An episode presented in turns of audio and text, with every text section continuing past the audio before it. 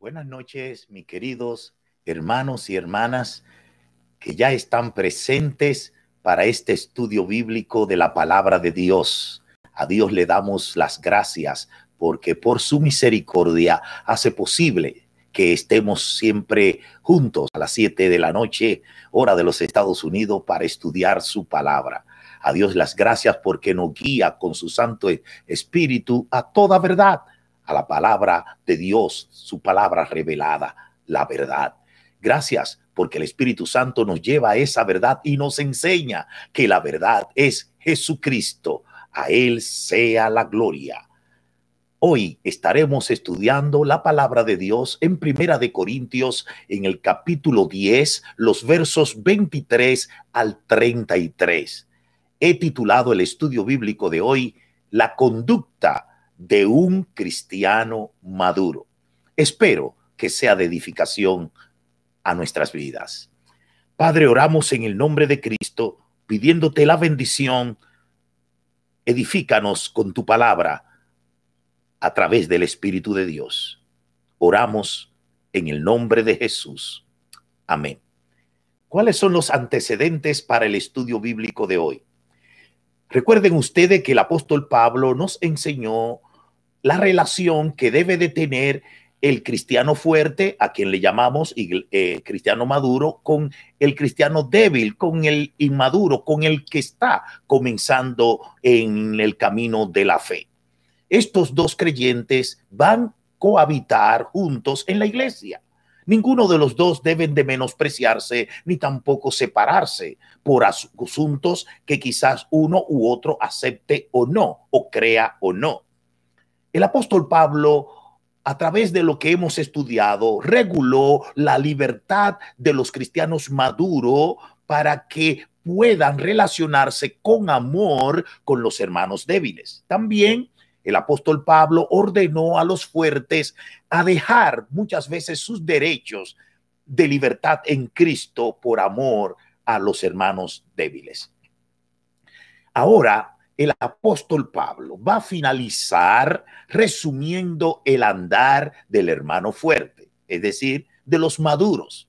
Pues entonces, mis queridos hermanos y hermanas, si tú te crees un creyente maduro, un creyente fuerte, un creyente que tiene mucho tiempo andando en la fe cristiana, se espera entonces la madurez si tú tienes más de un año, dos años en la iglesia, o vamos a decir más de dos años, vamos a ponerlo así, o tres, ya se supone que debes de tener cierta destreza para andar tú mismo por la fe en Cristo, ya no eres un bebé.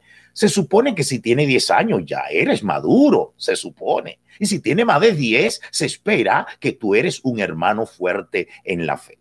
Si así tú te describes, si así tú lo crees, entonces, ahora escucha lo que el apóstol Pablo le va a decir a los hermanos maduros, fuertes de la iglesia de Corintios. Y estos estas amonestaciones que el apóstol Pablo va a dar y va a describir sobre los hermanos fuertes, no solamente es para los hermanos de Corintio, también para nosotros, lo que vivimos en este siglo.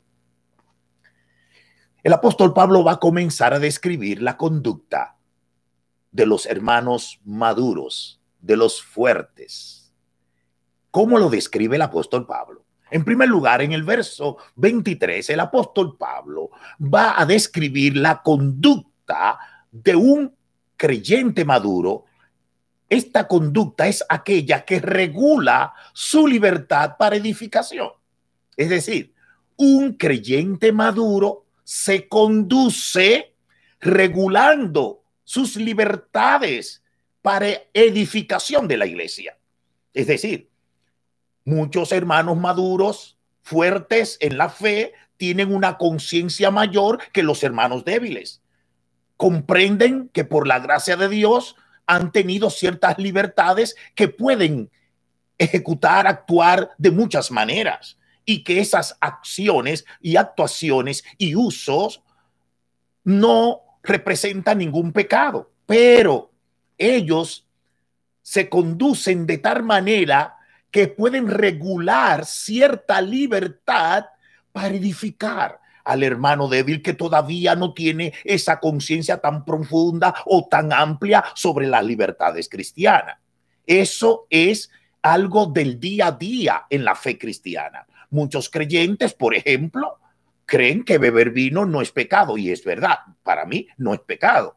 Ahora bien, mucho un hermano maduro que está delante de un hermano débil que considera que beber vino es pecado, entonces el hermano maduro está llamado a regular esa libertad. ¿Por qué? Porque si por yo beber vino un hermano se va a perder, no bebo más. Eso es un hermano maduro. Si ese hermano que está a mi lado, que a Cristo ha salvado, es débil y él cree que ver televisión es pecado, o cree que ir a un cine es un pecado y es mi hermano con el cual yo comparto, entonces yo voy a refrenar, a frenar esa libertad que yo tengo por edificarlo a él. Y la edificación es que yo voy a hacer este sacrificio para que él pueda madurar y darse cuenta cuando Dios y el Espíritu Santo así lo considere que ver una televisión no es pecado o ir a un cine. Eso es un hermano maduro que, es, que tiene el poder, la fuerza para regular ciertas libertades que tiene en Jesucristo. Miren cómo lo dice el verso 23. Dice así la palabra del capítulo 10. Dice así la palabra de Dios. Porque yo recibí, dice el apóstol Pablo, del Señor lo que también os he enseñado, que el Señor Jesús, perdón, estoy en el capítulo 11 capítulo 10, verso 23. Hecho para atrás. Capítulo 10, verso 23. Todo me es lícito, pero no todo conviene. Todo me es lícito, pero no, pero no todo edifica. Es decir, para mí es lícito ir a un cine. Para mí es lícito ver una televisión. Para mí es lícito jugar ajedrez. Ahora bien, si algún hermano nuevo creyente cree que eso, hacer eso es mundanalidad, es pecado, es algo que no un cristiano no debe de hacer. Yo entonces para edificarlo, para que esa vida sea construida en la gracia de Dios, para que esa vida sea construida en la palabra de Dios, yo me lleno de una paciencia y de un poder del Espíritu Santo y regulo esa libertad. Regularla significa delante del hermano no voy a hacer estas cosas, voy a procurar no hacer esta cosa hasta que este hermano por el espíritu pueda crecer. Eso es regular la libertad. Todo me es lícito, pero no todo conviene. Todo me es lícito, pero no todo edifica. Es decir, me es lícito, pero no es de edificación a él, por lo cual no conviene. En segundo lugar, Pablo ahora nos va a enseñar que un creyente maduro, la conducta de un, de un creyente maduro es aquella que busque el bien, no de él, sino de los demás. Un creyente maduro se conoce porque es un creyente que busque el bien primero del otro, busque el bien de su hermano, busque el bien de la iglesia, busque el bien de los otros, del prójimo. Primero ellos, después yo. Eso él es un hermano maduro que se atreve a amar al prójimo primeramente, que se atreve a hacer el bien para el otro. No busca primeramente el bien para él, sino que busque el bien de los demás. Qué bello pasaje. Miren cómo dice el verso 24. Ninguno busque su propio bien, sino el del otro. Es verdad, el bien también es tuyo pero trata de que ese bien que es tuyo vaya primero al vecino, vaya primero al prójimo, vaya primero al hermano. Si todos funcionáramos así, la iglesia fuera un paraíso de amor, donde todos tuviéramos ser asistido y servido por el otro. Esa es la iglesia, donde lo bueno yo quiero que sea primero mi hermano y todos nos vamos a encontrar en darle la oportunidad al otro, después yo. Eso es un cristiano maduro. En tercer lugar, un cristiano maduro es aquel cuya conducta es consciente de que comer todo lo que Dios ha creado no es pecado.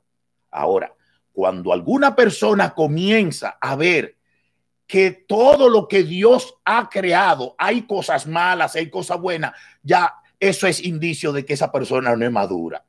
¿Por qué? Porque el maduro en la fe, el maduro en la palabra de Dios sabe que todo lo que Dios ha creado, usted no lo puede llamar inmundo.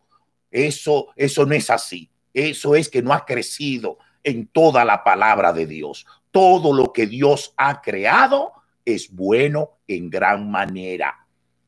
Después del pecado, Dios ha mandado a comer. Así que es todo lo que Dios ha creado. Si es, si no envenena, si no te hace daño, entonces puedes comerlo. Es lo que dice el verso 25 y 26. Miren cómo dice, de todo lo que se vende en la carnicería, come sin preguntar nada por motivos de conciencia, porque del Señor es la tierra y su plenitud. Pero fíjense, usted puede comer todo sin preguntar para que no te moleste en la conciencia.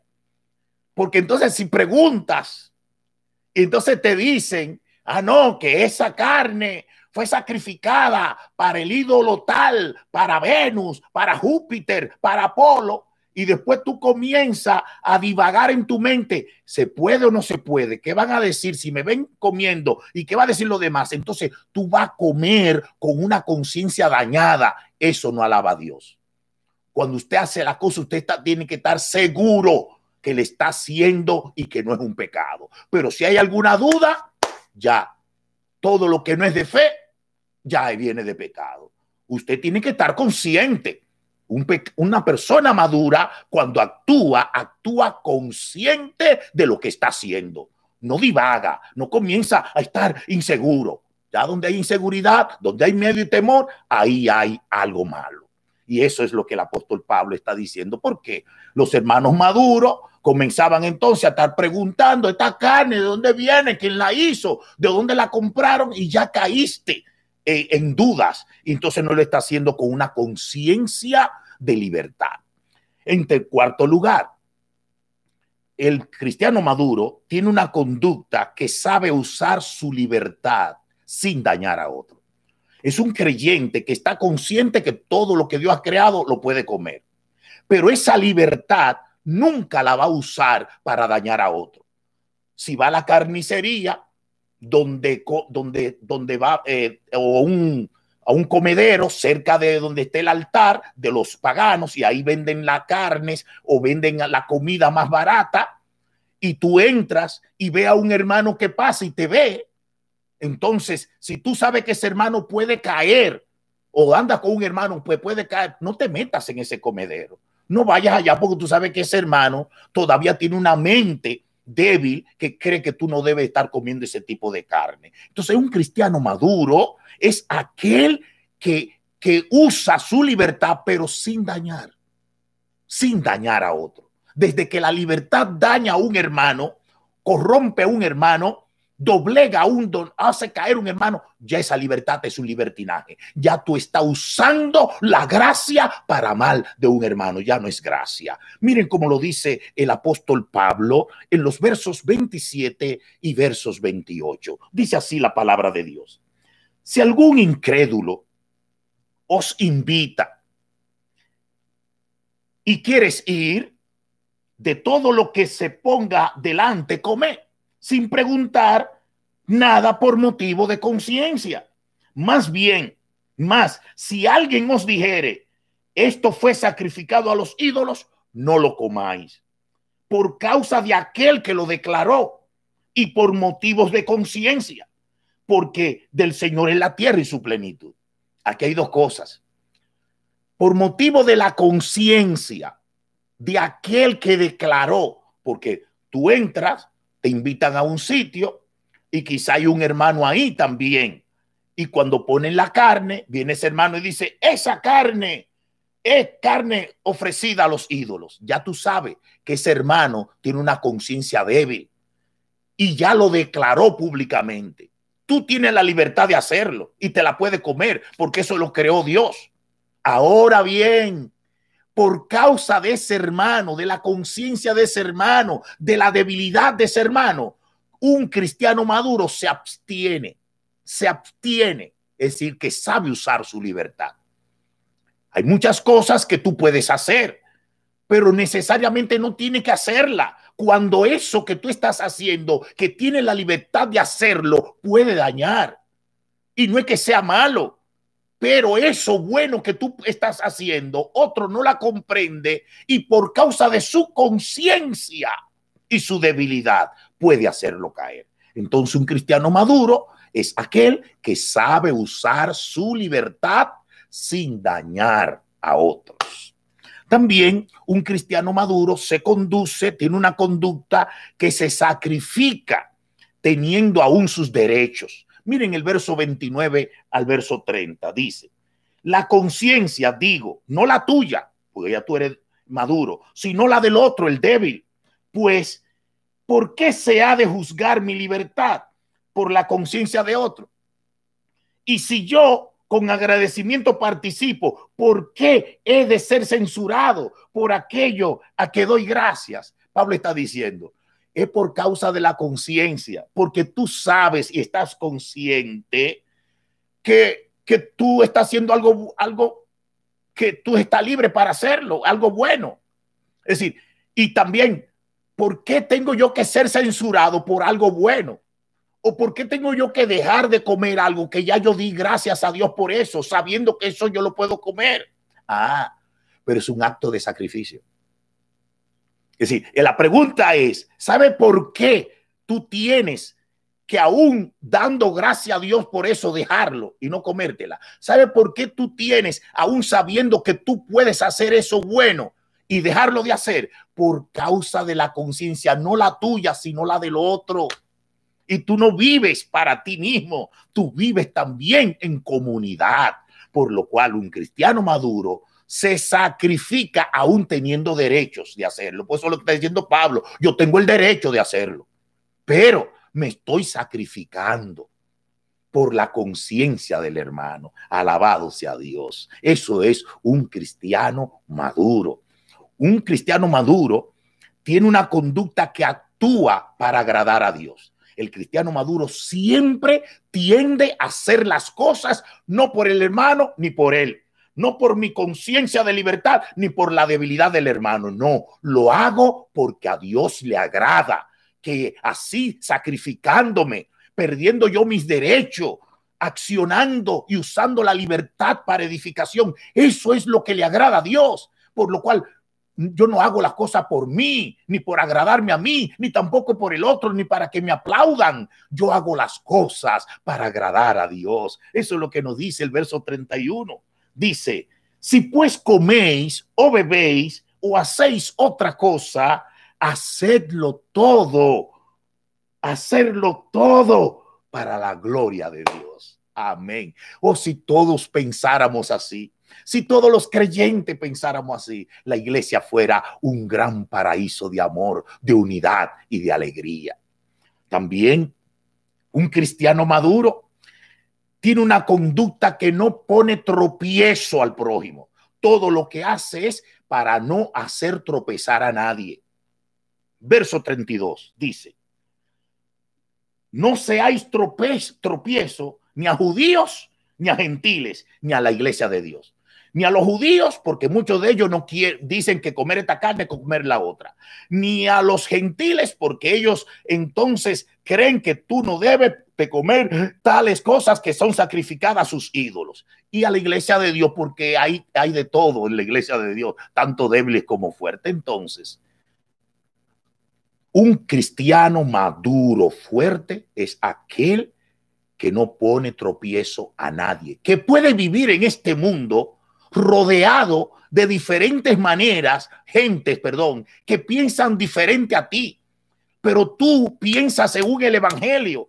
Cristo se abstuvo de muchas cosas por amor al prójimo. Es decir, mis hermanos, los cristianos maduros tienen una capacidad del poder del Espíritu Santo que pueden estar rodeados de diferentes gentes que piensan diferentes y él mantener su evangelio y puede agradar a Dios, pero no van, nunca va ni a, ni a hacer caer a uno ni hacer caer a otro, porque el Evangelio es poderoso para que el creyente pueda vivir en este mundo con tantos pensamientos diferentes. Alabados el Señor. Por último, la conducta de un creyente maduro es aquella que busque el bien para salvación.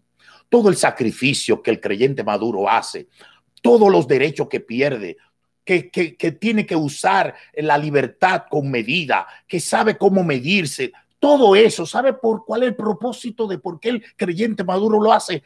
Para que pueda haber una persona que por su conducta venga a los pies de Cristo, para salvación a los demás, para que la gente busque y se interese en tener esa conducta madura que solamente la da Cristo por el Espíritu Santo. Dice el verso 33 de esa manera, como también yo en todas las cosas agrado a Dios no procurando mi propio beneficio, sino el de muchos para que sean salvos.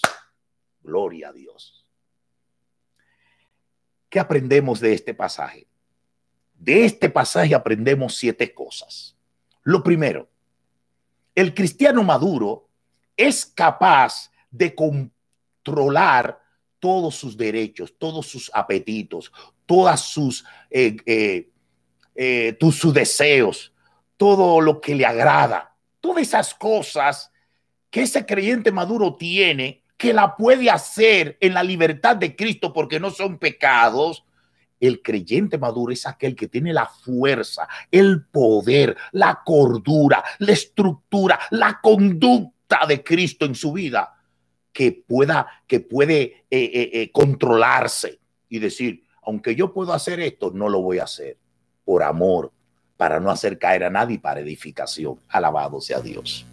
El cristiano maduro hace todas las cosas no para agradarse, ni para que lo alaben como cristiano maduro, ni tampoco en contra del débil, ni a favor del débil. El creyente maduro actúa como actúa para agradar a su Dios, a su Salvador, para exaltar el nombre de Cristo, para que pueda reflejar a Cristo en su vida. Lo hace para agradar a Dios.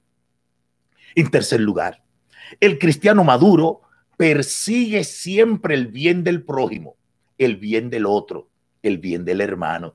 Siempre.